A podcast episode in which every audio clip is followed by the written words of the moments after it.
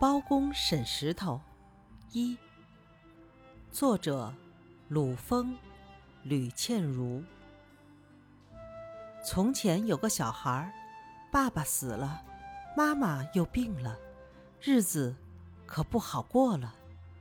小孩每天早上都会提着一篮油条，一边跑一边喊：“卖油条喽，卖油条喽！”又香又脆的油条，两个铜钱买一根。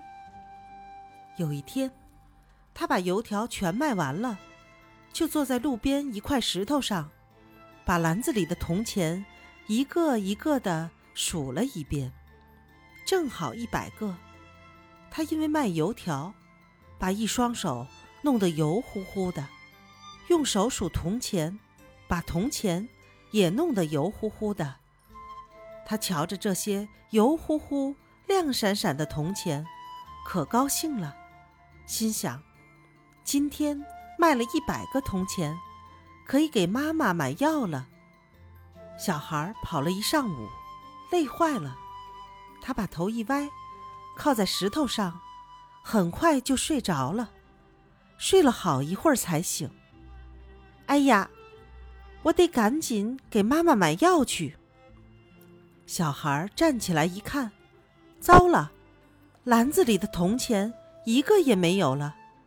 小孩又着急又伤心，忍不住哭了起来。这时，包公正好带着随从走过。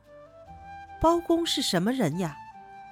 包公是个大官，黑脸黑胡子，人家叫他包老黑，又叫他黑包公。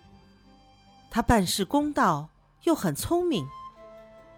包公看见小孩哭得很伤心，就问他：“孩子，你为什么哭啊？”“我卖油条得的钱不见了。”“呜呜，谁偷了你的钱？”“不知道。”“我靠在这块石头上睡着了，醒来一看，钱就不见了。”“呜呜。”包公想了想，说：“我知道了，一定是这块石头偷了你的钱。